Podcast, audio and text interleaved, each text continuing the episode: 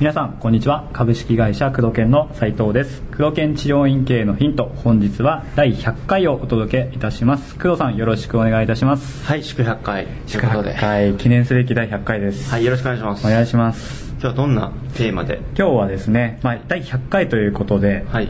今までのまあちょっと振り返りなんかをしつつ、はい。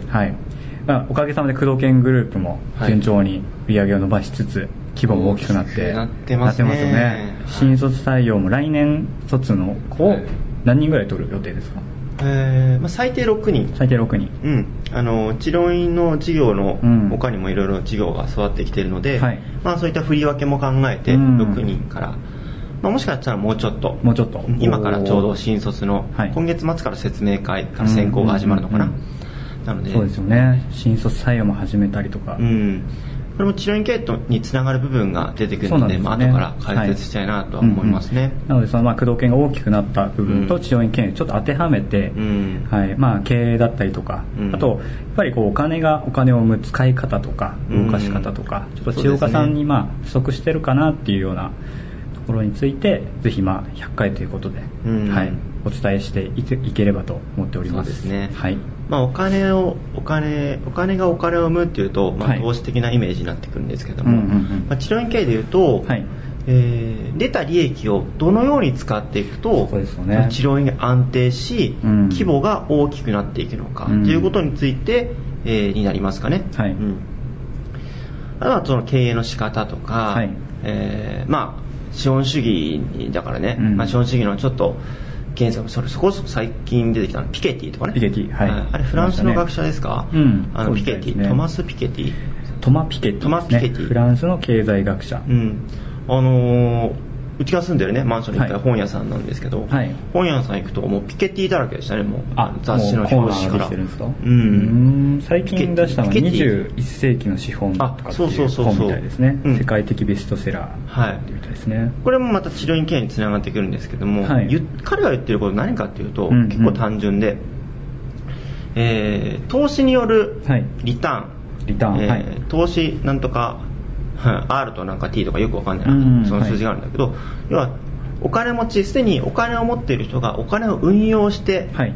えー得られるリターンが、うんうんうん。えー一般の人たちが労働して得られるリターンのよりも上回っているからうん。この差は開き続ける。つまり金持ちはうん。金持ちであり続けうん。より金持ちになっていくと。うんうんうんうん。で労働生産性をしが高いといえども労働を頑張っている人たちはいつまでたっても豊かになりづらいっていう現実をいろいろなデータをもとにはい。解説してこれでもかっていうくらい解説したあの分厚い本なんだけどはい。ちょっと僕も本屋で立ち読みしたけど、もう速攻諦めて。諦めたんですか？そんなに結構量。解説本とかねおもーたくさん出てるんですよ。結構この経済学の分野では、はい有名な方なんですね。すごく旋風を巻き起こしてる、うんうんうんでそれに対してこう批判とか資本主義の原則が分かってないとか、あのね、アメリカのグリーンスパンさんとかとかいろんなそういった経済学者が反論したり、えー賛同する人みたいなそういった一大ブームが今うんうんうん。起きてます、ピケティブームっていうか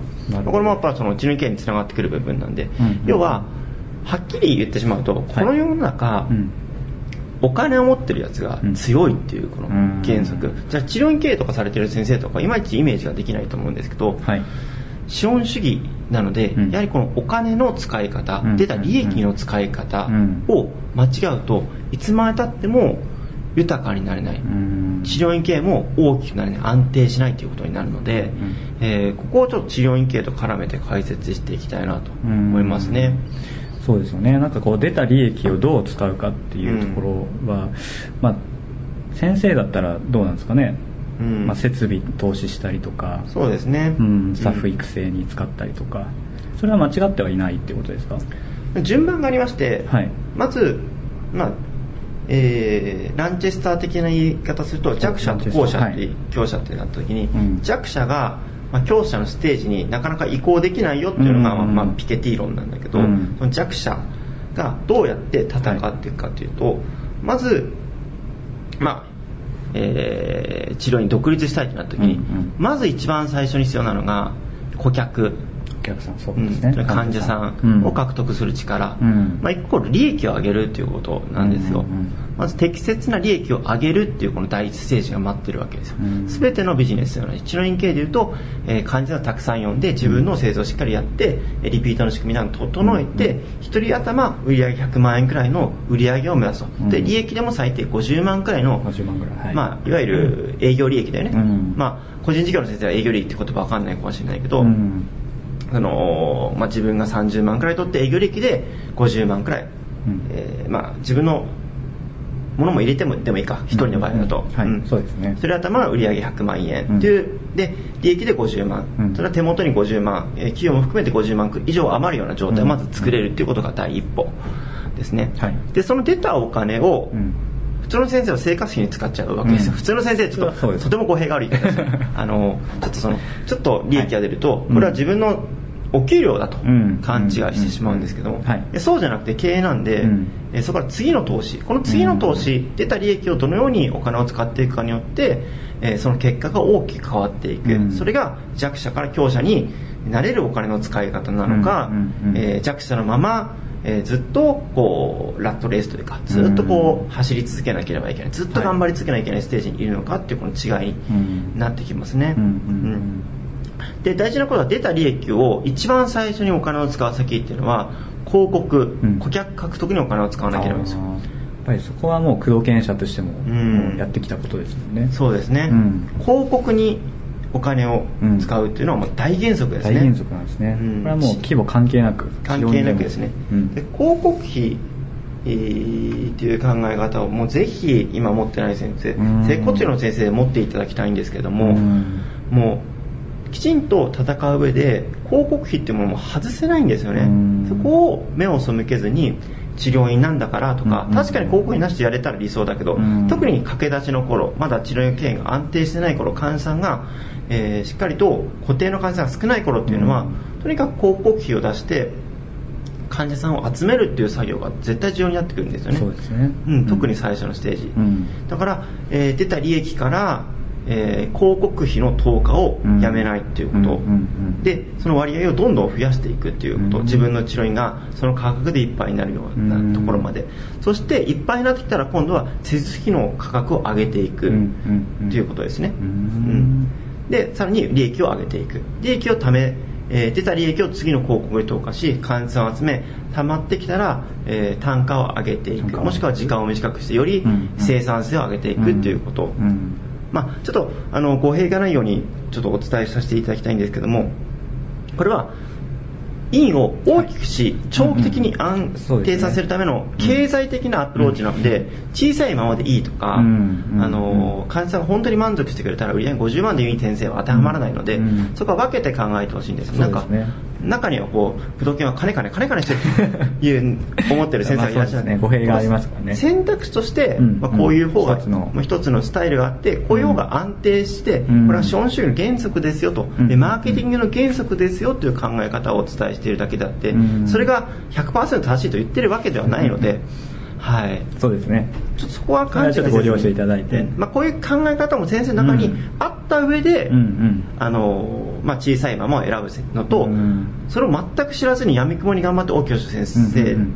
もしくはそのそれを知った上でそっちを選ぶ先生とそういう可能性を知るってことはすごい重要なんで、そうですね、うん。確かに闇雲にやってる先生がちょっと多いかなっていううん。感じもしますね、そのそういう先生に、うん、まあ、解決策になればいいですよね。そうですね、うん。で広告費をどんどん追投下していくっていうことですね、うんうんうん。で、えー新規の患者さんをとにかく集めることに広告を投下していく。うん例えば自分の創業期なんかは、はい。えー赤字でも広告を出さないと患者さんが来ないので、うん。よくあのー言われる創業期お金がないから広告を出せないんじゃなくて、うん。自分の生活費削っても広告費を出さなければ、うん。患者さんがやってこない。つまり売り上げ上がらない。売り上がらない。このマイナスのスパイラルに入っちゃうので、うん。広告費は先出してん。投資ですから、うん。広告費を出す換算が来る感謝していただいてお金を払っていただく、うんうんそしてまた出た利益で広告費に回してこのスパイラルをうまく回していかなきゃいけないわけです、うんうんそして次のステージは、えー自分の治療院がある程度利益が出るような状態になってきたと。なったら次は育成ですよね、あのスタッフを採用してその人を育成するためにお金を使うっていうステージですね、まず自分の売り上げを上げるっていうステージ。この売り上げを上げることができないと育成もうまくいかないしその先にある採用部員展開、さらに自分がオーナーオーナー側に行くってことができないわけですね、でその先には出た利益さらに出た利益を、えー、投資っていうね、はい、それこそお金がお金を生むっていうジャンルに入っていって、投資での資産運用が始まってっていうステージまで見て始めるのか、はい、えー、そこまで選択肢を見てからやるのか、うん、その狭い世界でちょこっとね利益がでそれを、えー、自分が儲かって使っちゃってみたいな、いい生活しちゃうとはちょっとまた違うので ぜひねそうですね、うん、このね選択肢として聞いていただきたいなと。うん。で、まあ、育成ですよね、はい、育成の中にはちょっと採用の部分も入ってくるかと思うんですけど、うん、まず育成していくと。スタッフを採用して、うん、最初は採用力がないので、うん、いいスタッフさんなかなか取れない。ですよ、ね、ステとかたまたま縁があったとか、もしくはあの求人に関してもいい求人広告出せないので、はいやっぱりこういいスタッフさんを雇いづらいステージですよね。お金がそんなにないからまずは新規集客が完璧じゃなければ、あの広告で1個目のその自分のビジネスがこう安定して利益が出る状態でなければ育成にも潤沢にお金を割けない状態ですね、で育成にお金をかける。じゃあ育成って何かっていうと例えば社内の設備環境を整えるもそうだし、えー、そうですね。給与をある程度しっかりと払う。社会保険に入れてあげるっていうのもそうだし、はい。自分が院の施術を多少落としてでも教える時間を確保するっていうのが育成だよね、そうすると売り上げが落ちるじゃん、はい、売り上げの、えー、潤沢な利益がなかったら売り上げを落とせないから自分も現場に抜けれない、つまり院長さんが常にトップにいて現場に出続けなければいけないということは育成に回せる時間がない、ということは次が育たない、ということはいつまでたっても自分が急がっているステージなんで、ここで利益が今度自分の時間を落として育成に行かなきゃいけない、ここがみんなできないねそこで結構つまずくやっぱり先生多い気がしますね、うん、育成ができないって悩ん。でる方はまず自分がそこにお金と時間を投下しなきゃいけないわけで、ね、で出た利益をそこに投下する。出た利益を時間に変えてその時間をスタッフさんに使ってあげるっていうこのステージだよね研修する時間も一緒で外部研修入れてもいいよね、うん、それこそあの外部のねあのモチベーションがあるような自己啓発系のセミナーにスタッフを行かせるっていうのもそうだよね,、ね。うん、だから今お付き合いさせていただいてるその大きめのね何店舗やってる新旧グループなんかそういった研修にバンバン行かせてね、うん、あの人材育成にどんどんお金をかけて。で人材がどんどん育ってきて、でさらにその強い人材が売り上げ上げると、またそれで研修行く広告費出す。で強い採用を行っていく。プラスのスパイラルになっていくね。すごいいいですね、そうなると、うんちょっとその逆の例であんまりいけてないというか 大きなないとした。ら利益が出る自分が全部取っちゃう。一応採用する。採用する人も大したことないというかちょっといまいちな方が来る。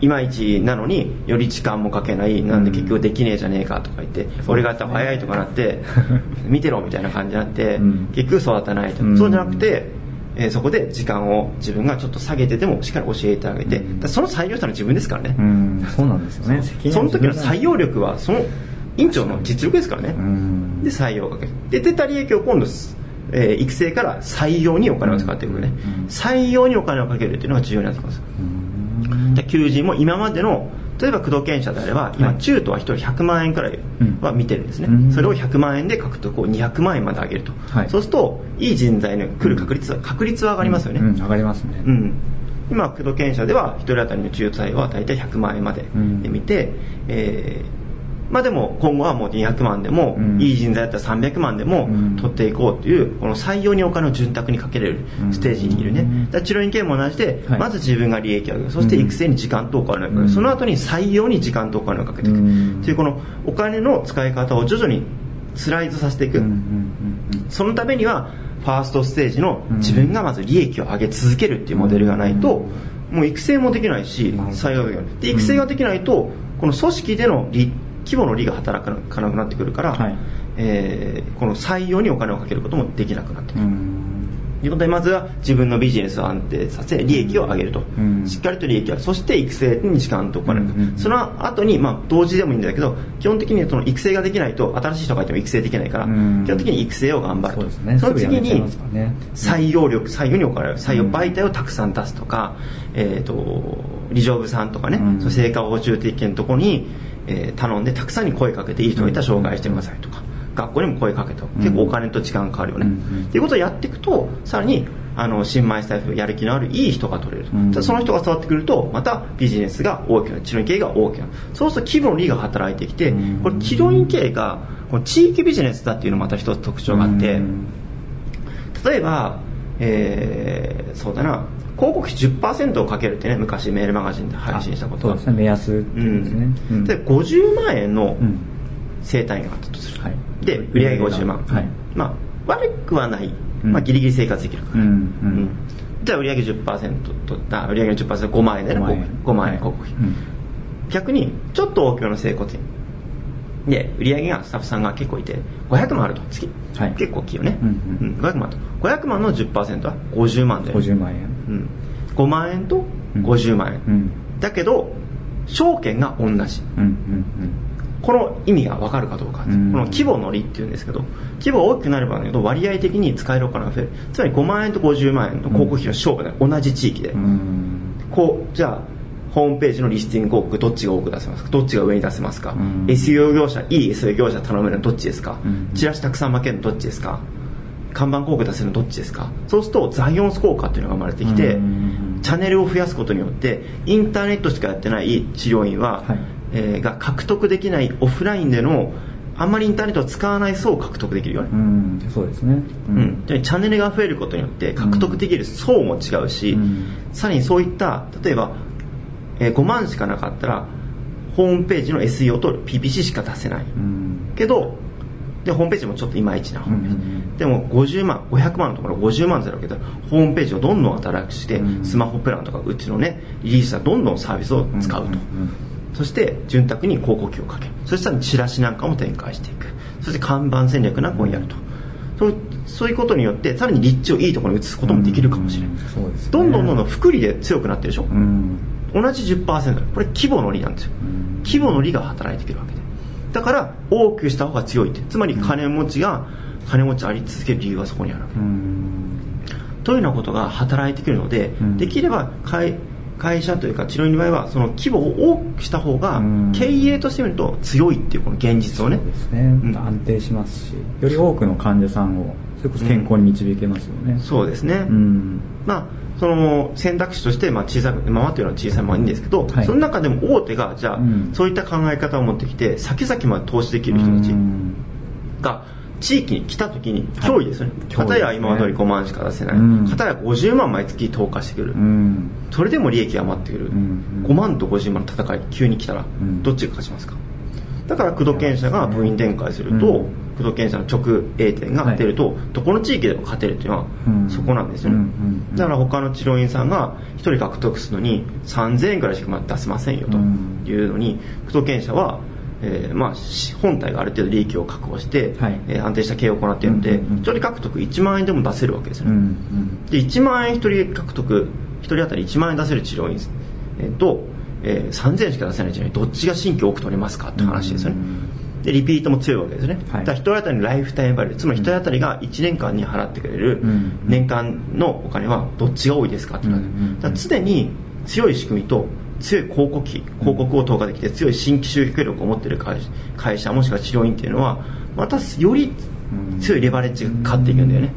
この現実に気づいてほしいんですね、んだ大手資本が上場企業は上場企業で強い、はい。強くあり続けるまさにそこであって、新規例えばお金がないと目の前のことしか投下できないんですよ、うんそうですね、うん。だけどお金がある程度余裕があったり、うん。規模が大きくなると、うん。今は普通の治療院では3ヶ月くらいのものしか広告投下広告というか、その事業投下できないんですよ、うん。常に目の前のこと目の前のことに追われるわけです。目の前のことしか投下できない。目の前のスタッフのにこうあたふたしてしまうんですよ、うん。でも余裕時間とお金とスタッフに余裕があって人材に余裕があるとこれが半年後1年後を見た戦略が組めるわけですよ、うん。これ3年後とかじゃあどっちが安定しますか、うんうんうん。っていう話なんです。機能にはさらに福利で、えー増えていくわけです、先で未来に投資していくわけですね。でもお金がないと未来に投資できないからうん。手前のこといっぱい。いっぱい、うん。だから大企業は大企業であり勝ち続けるのはそこに秘密があって、はい。大規模大企業は大企業で今度営業利益が下がってくるけど、うん。規模の利でうん。同じ10%でも利益もそうだよね営業利益率 10%100 万円の10%なら10万円、はい。1000万の 10%, 10%で100万円なわけで。100これ規模の利ですよこれは。うん。同じ10%でも額が全然違う、うん。さらにそれが内部留保で下回ってさらに潤沢な資金を生んでいくと、うんうんうん。で動かせるお金が違うから特に地域ビジネス治療は地域ビジネスなんで地域の患者さんの、まあ、奪い合いなわけなんですよ。ですよね。分かりやすいですよね。うん、だから、えー治療院経営もやっぱり大きい方が強いっていうことを意識して、うん。大きいやつが来た時には、うん。やっぱりそれなりの広告費とか、まあ、やり方があるのでそういったことを学んでおかないと、うん。なぜ自分が負けているのかとかうん。分からずに負けちゃうんだよね。なんか最近新規減ってきたなとか、うん。なんかこうねあれ最近売り上げが下がってきてるな、うん。いや近くにそういった50さっきの例で言うと、はい。500万のところがいないいないのか調べてみるといたみたいな、うんその治療院が根こそぎ新規広告バンバン出して取ってるとか、そういう形になってくるので、うん。そういった規模の利とか、はい。次にどう投下していくかということを考えなきゃいけない、まず自分で一つ目の利益をしっかりと確保して安定した治療院系を行う、そして採用に時間とお金をかける、うん。あ採用じゃない。育成だ育成ですね。うん。まず利益そして育成だよね、うん。そして採用にお金をかける、うんうんうん。そして規模を大きくしていく。でいい人が入ってきていい採用ができるようになって強い仕組みがあるとさらに利益が増える、うん。また出た利益を、えー再えー育成にかけて、はい。さらに採用にお金をかける、うん。このプラスのスパイラル、うん。それでも出た利益については、えーそれこそ部員転換にお金を使っていくとか部員でも同じスパイラルを起こしていくとか、うん。でさらにお金が余ったら今度は、えーまさに投資の世界に入ってきて、うん。投資が投資例えば、えーファンドとか、はい。うん。まあ、僕もファンドね今使わせていただいてうん。ますけど、ファンドとか投資の知識を覚えて、うん。年間ね5%とか10%のリターンでお金を回していく。そうするとえー1億円余剰資金があれば1億円が毎年10%で回せたら、うん。10%毎月1000万円が何もせずとも入ってくる入ってくる、ねうん。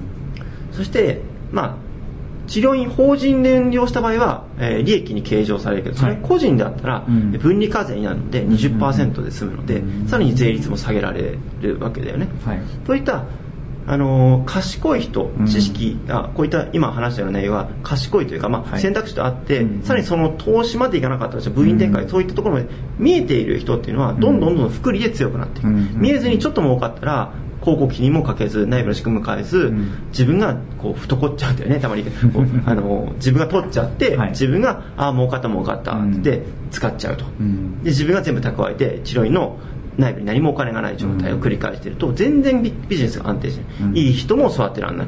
いい採用もできない、うん。いつまでたっても自分が忙しい。何かあったら、えースタッフもすぐ辞めるとか、うん。うんという状況になっちゃうので、うん。ぜひそういったところ長期的な視点でうん。3年後5年後を見据えて、えー規模の利とか、うん。えーこの順番ねお金を投下する順番っていうのを考えて、うん。